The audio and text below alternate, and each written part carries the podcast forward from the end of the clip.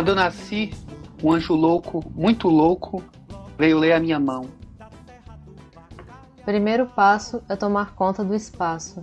Tem espaço à beça e só você sabe o que fazer do seu. Antes, ocupe. Depois se vire. Não se esqueça de que você está cercado. Olhe em volta e dê um rolê. Cuidado com as imitações. Não é o meu país, é uma sombra que pende, concreta, do meu nariz. Em linha reta, não é minha cidade.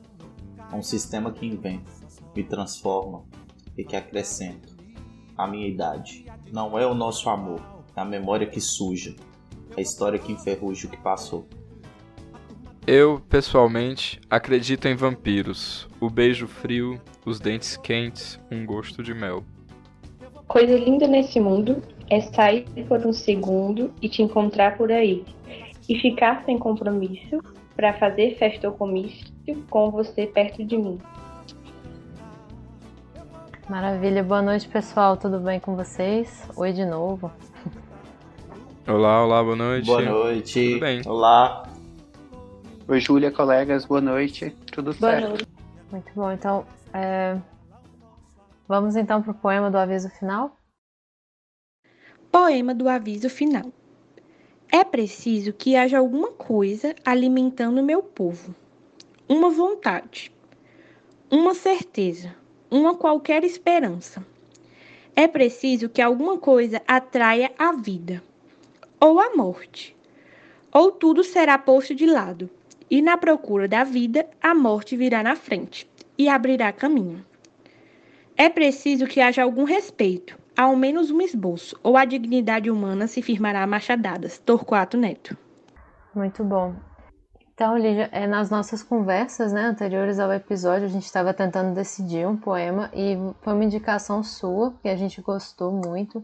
E será que você podia comentar um pouquinho para a gente essa escolha? Por que, que você indicou? Por que, que você gosta desse poema do Torquato? O poema da Vice Final é um dos meus poemas preferidos do Torquato, por ser um dos poemas mais atuais dele, né? Porque ele é escrito no, no período da ditadura militar, ali mais ou menos 60, os anos 80.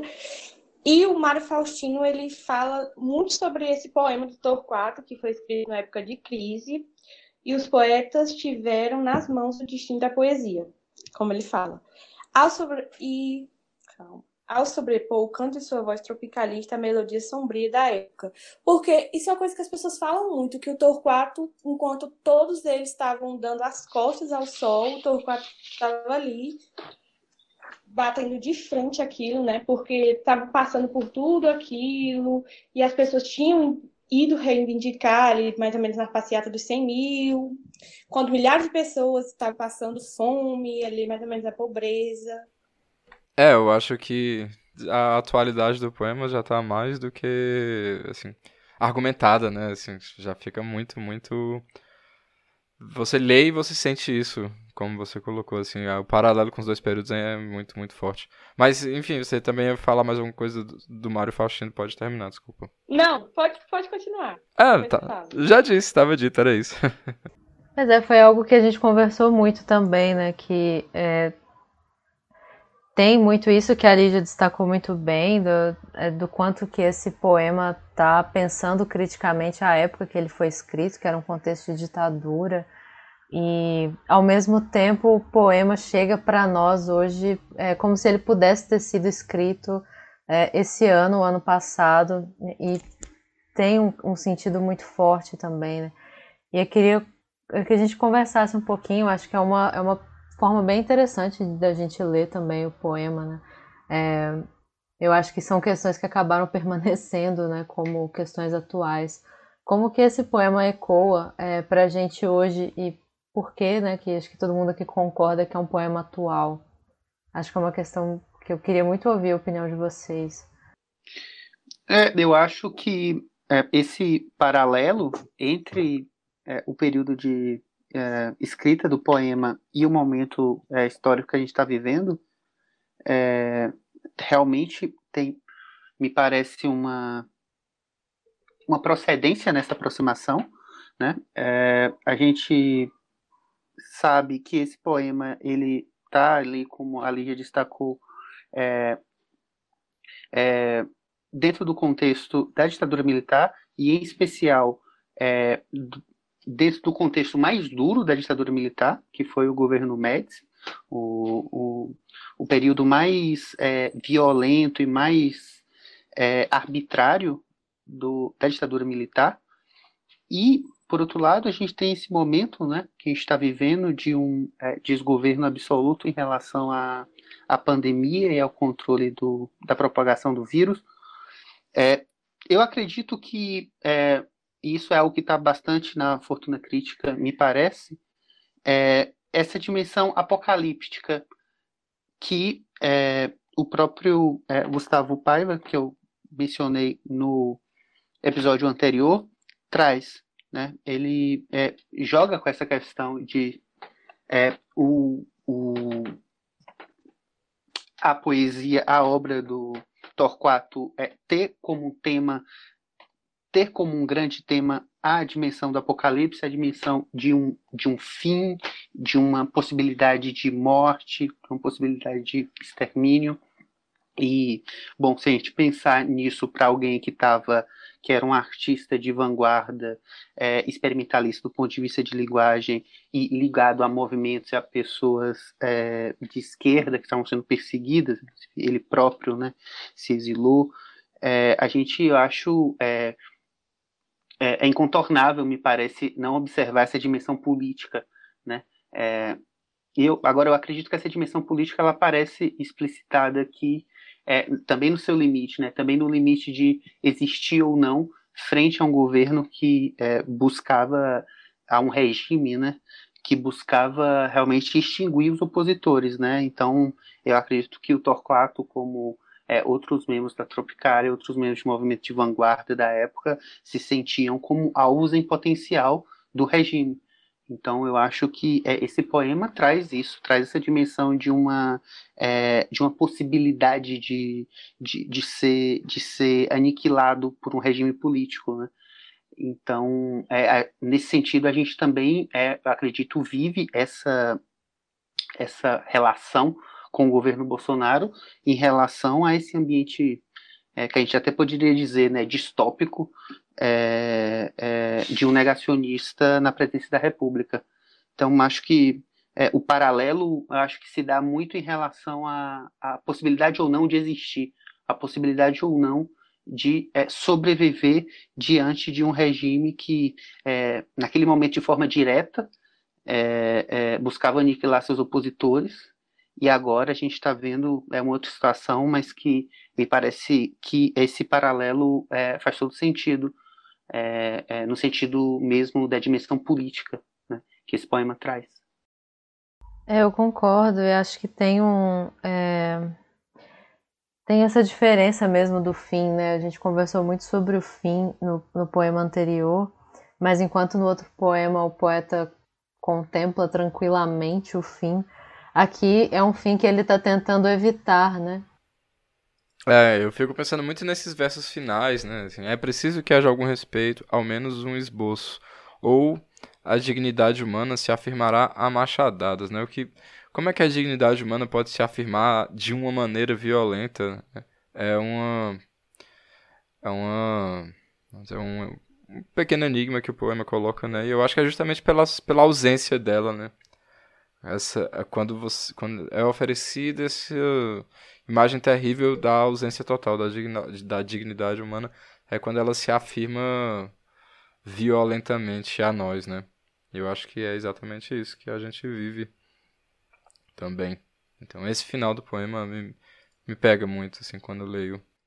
E me parece que é um poema que tenta infundir é, alguma réstia de esperança, né? Como o próprio quinto verso, né? O terceiro, quarto, quinto versos, né? Uma vontade, uma certeza, uma qualquer esperança, né?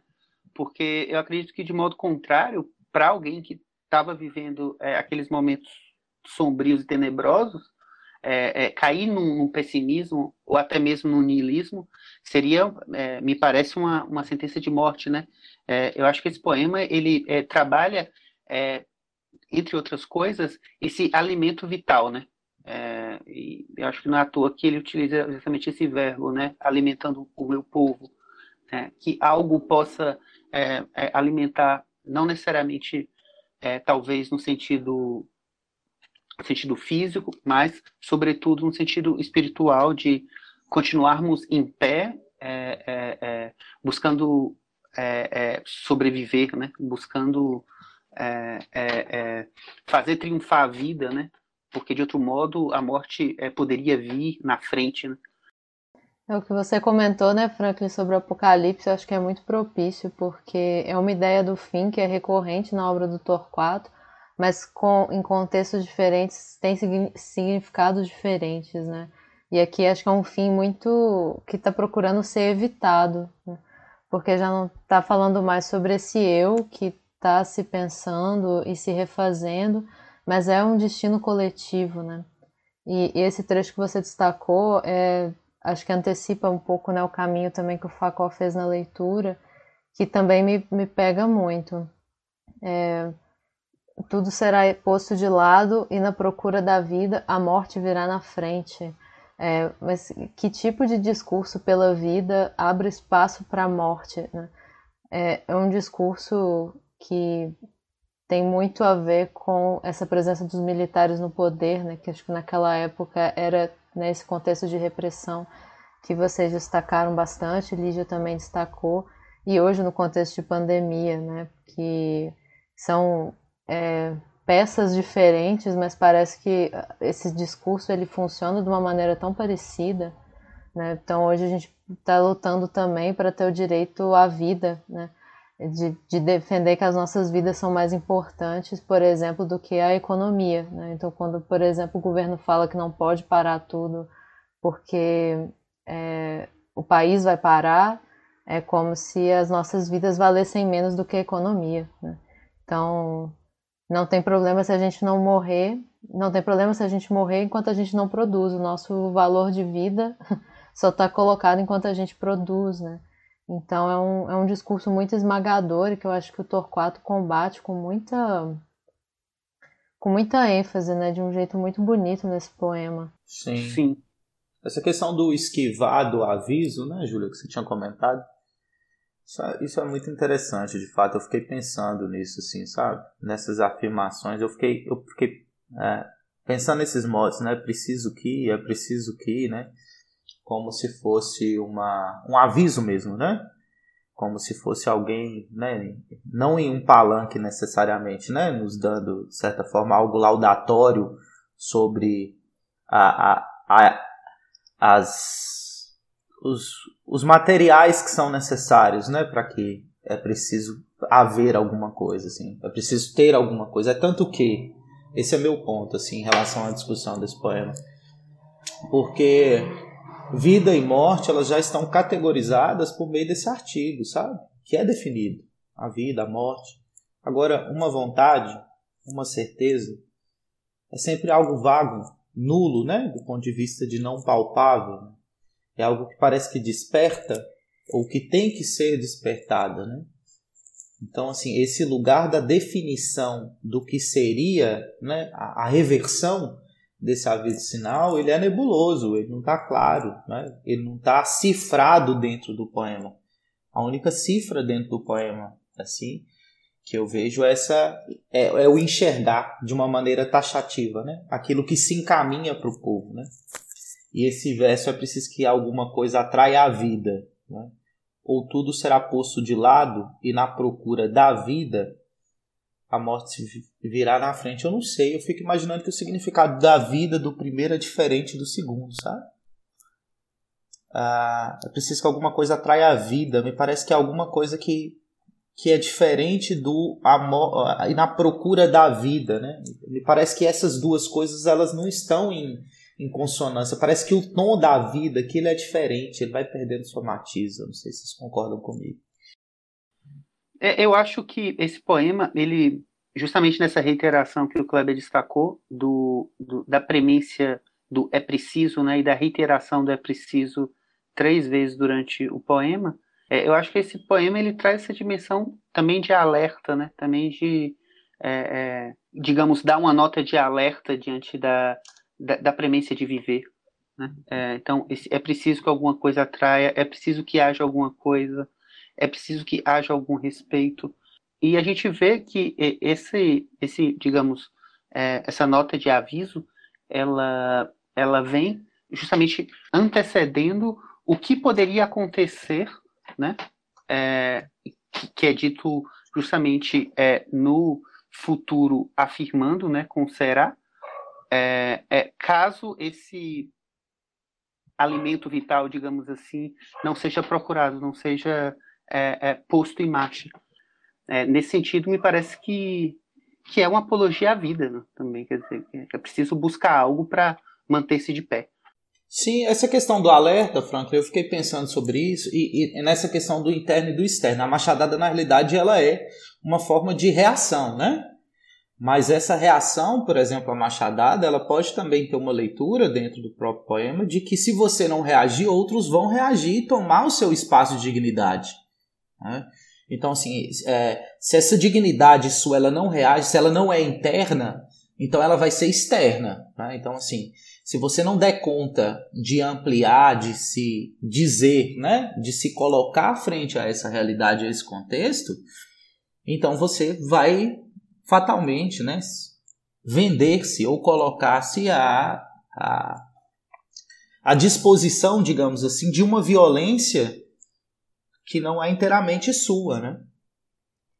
Que é uma imposição, assim. Eu fiquei pensando um pouco nisso, sabe? Desse externo, né? Daquilo Quem que é não que foi. vai dar as machadadas, né? Exato. Na verdade, o que eu acho que ele está dizendo também é assim: se não houver alguma forma de respeito, né? Se não houver uma, um apreço, né? Vai ter uma, uma revolução, assim. Eu acho que, pensando bem agora, assim, a dignidade humana se afirmar machadadas é ele falando, assim, sonhando com uma espécie de revolução também, né? É, faz sentido. Faz todo sentido. A minha leitura foi bem diversa de vocês, mas eu ouvindo concordo. É, são versos bastante abertos, assim. É, o ou que está aí presente também, né? Essa disjunção de coisas, né? Ela não, não nos permite, digamos assim, a chegar em uma afirmação. E, e, esse jogo de, de não afirmar é uma procura, né? Inclusive que está aí linguisticamente construído, né? De, de, de, por exemplo, colocar um ou e colocar um i, né? Então, assim, e depois colocar um é preciso como um, um, um, uma predicação fixa, né? Sobre alguma coisa e que a gente não sabe qual é essa coisa. Então, assim. Pois é. é eu concordo, Kleber, mas ao mesmo tempo me parece quando ele, ele direciona é, é, o é preciso, essa nota de aviso, para o público, para o, o, grupo ao qual ele me parece é, luta, né? Do lado do, daqueles a, com quem ele luta, né?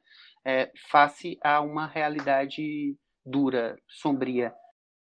Muito bom. Vocês acham que o poema ele tem mesmo esse chamamento? Porque é, essa ideia do aviso, do aviso final, acho que tem um, um tom de urgência que me. É, não sei, me faz ver esse final um pouco como esse chamamento, mais do que um, uma espécie de constatação do que pode acontecer, da catástrofe que pode acontecer. É, e, e penso muito que é, o Torquato, assim, não me parece né, que ele usaria essa expressão, por exemplo, o meu povo, de uma maneira é, retórica, né? Acho que como muitos autores brasileiros já usaram, acho que talvez mais imaginando um povo do que se dirigindo a algumas pessoas. Eu penso que ele está falando também com, com a, com, a, comunidade dos artistas, com as pessoas da família, assim, o meu povo num sentido bem é, da minha gente, a minha turma. É, eu queria saber também como que vocês leem esse chamamento, se é, se é que existe né, na, na leitura de vocês. Muitas pessoas falam que é sobre Teresina, né? Muitos críticos, quando vão ver o poema, dizem que é mesmo assim sobre Teresina. Ah, que interessante. Não, Sim. Uhum. não sabia. O que que o pessoal aponta no poema, assim, que liga ele a Teresina? A relação dele, né, com a cidade. As pessoas sempre levam pro lado mais triste, mais sombrio, sendo que o Torquato só amava a cidade. Amava e chamava de triste Teresina, né? Sim, é uma relação sempre muito ambivalente que a gente tem com o lugar natal, né? Sempre não, mas muitas vezes. No caso do Torquato era isso, eu acho. Amava muito, queria muito. Ele tinha uma turma muito grande. Uma turma muito grande? Sim, ele gravou Adão e Eva do Paraíso ao Consumo. Tem uma. A pessoa que contracenou com ele, né, que é a Claudete Dias, que ela é muito presente na página. Também tem muitos amigos dele, assim, do tempo de escola, né, Teresina, quando dizem que não é verdade, que ele foi expulso. Do colégio? Só contam essa história, mas foi a mãe dele que convenceu ele a ir pra Bahia. Ah, então, ele assim. não foi expulso. Eu Nossa, gostava mas de parecer mais rebelde. sim, que visão da mãe dele, graças a Deus que ela convenceu ele.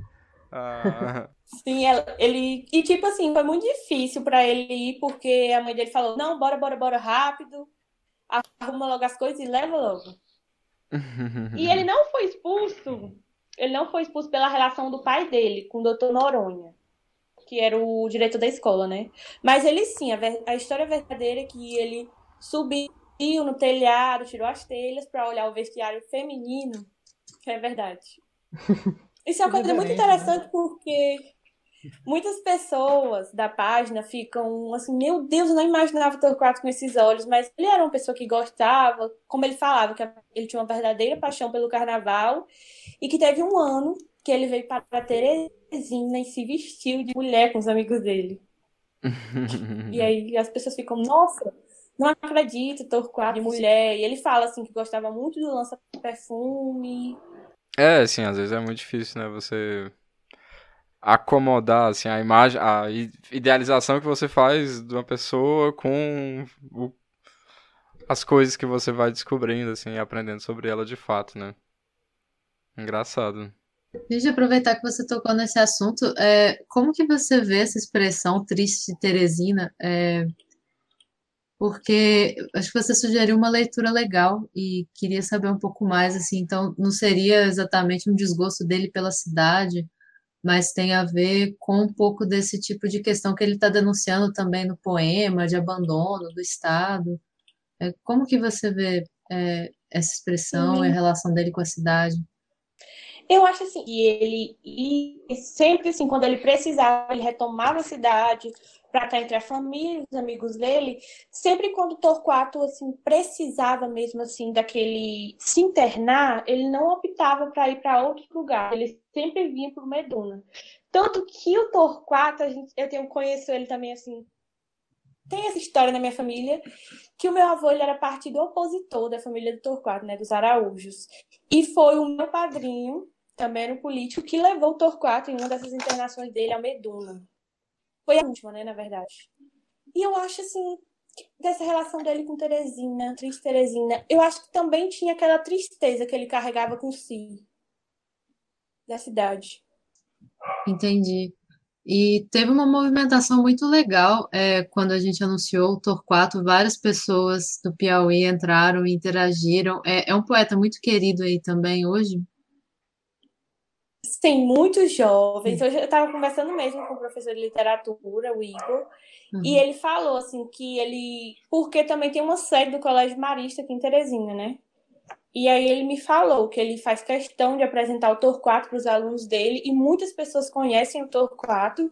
Eu, mas eu ainda acredito que ainda falte, assim, mais pessoas conhecerem a genialidade dele. É, isso é muito interessante você falar da, da relação da juventude com ele, porque eu, eu sou de Fortaleza, né? E lá em Fortaleza a gente tem uma figura. A gente estava até falando na nossa conversa anterior, a, a hoje, né? Sobre eh, o Torquato e o Belchior. Eu tava falando que, enfim, o Belchior também tem suas semelhanças e tal. O Belchior viveu mais e tudo mais, mas assim, também era uma pessoa muito atormentada e tinha um ângulo muito melancólico e triste de encarar as coisas, de, de escrever suas letras também, né? E aí eu acho muito engraçado essa relação da juventude com essas figuras, né? Que acabam se tornando meio que poetas míticos, assim, né? Bardos da experiência daquela, da juventude e tal, né? E ao mesmo tempo são muito melancólicos, são muito tristes, atormentados, assim, mas as pessoas se reconhecem de uma maneira feliz, de, de alguma forma. Encontram muita, muita alegria nas, nessa, nessas figuras. Eu acho isso super, super, super legal. E vejo isso em relação ao Torquato também.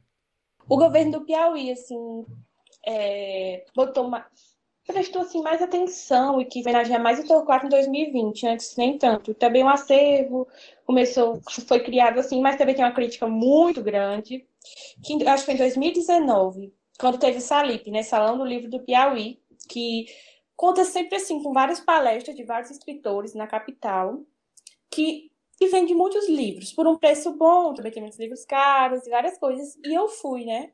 Foi o último ano. E não tinha um livro do Torquato. E eu fiquei tão chateada, porque Torquato e o, livro do Piauí não tem um livro de uma pessoa de Teresina é meio contraditório. Ele tem uma edição difícil, né?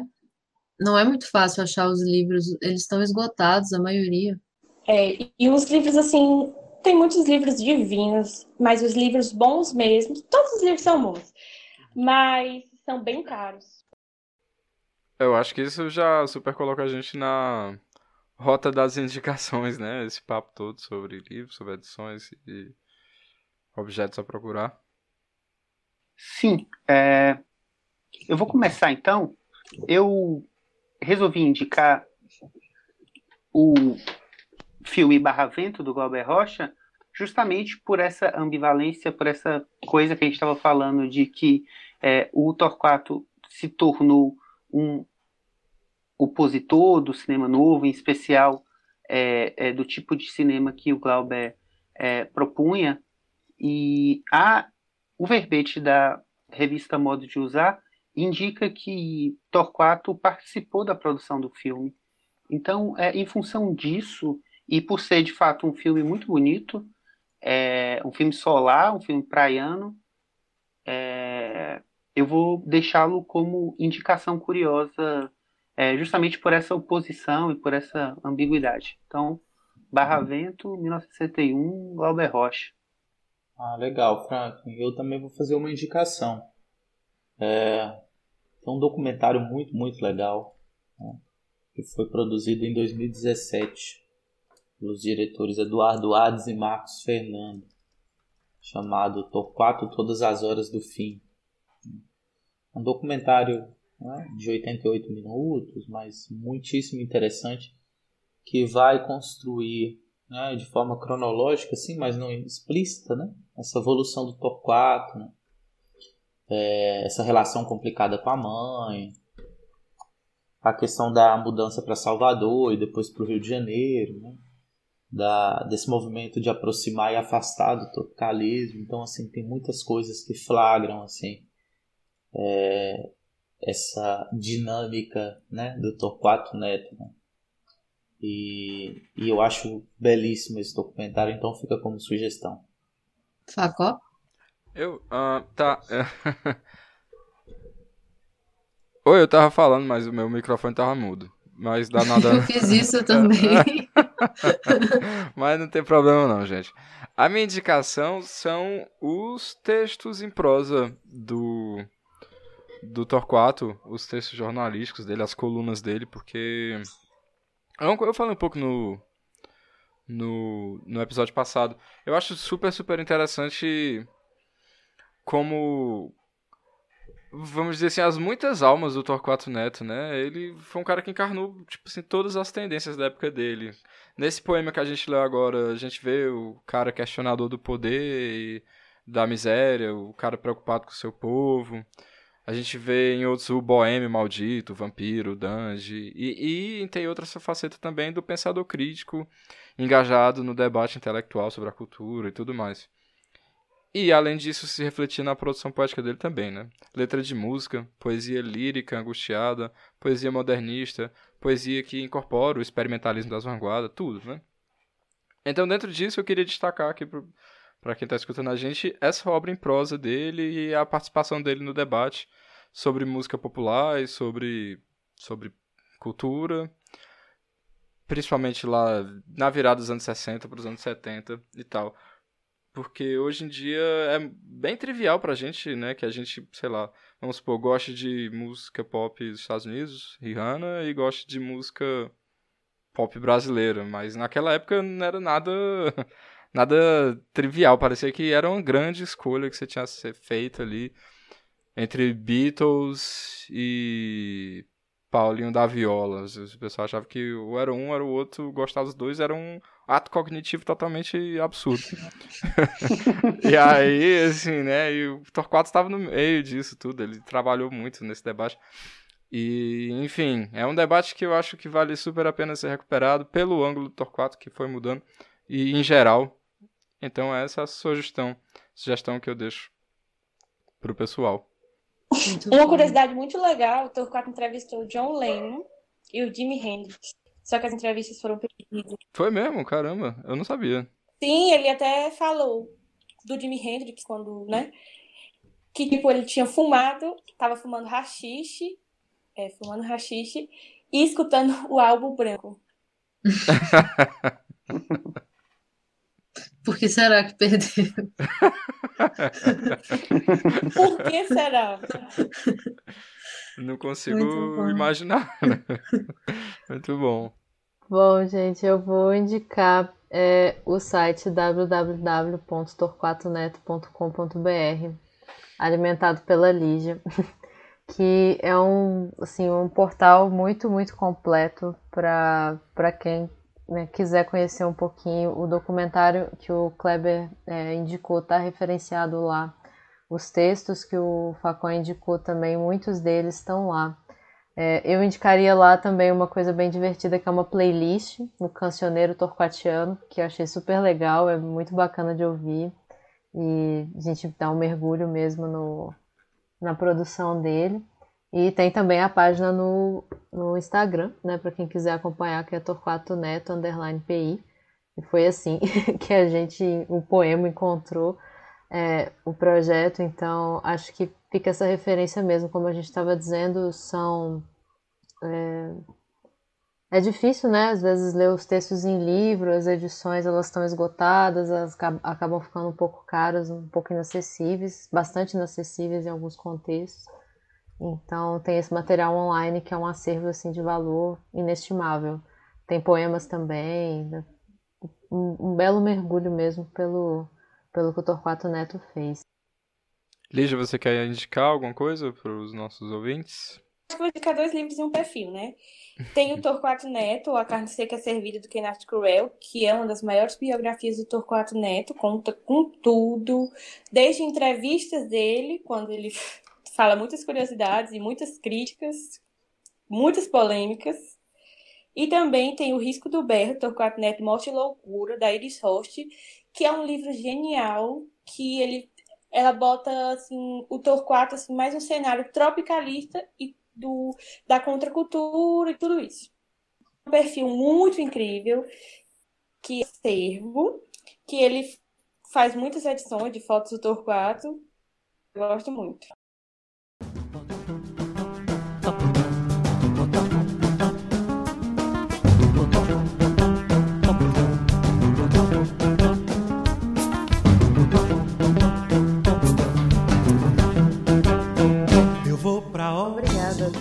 todas que chegaram até aqui com a gente.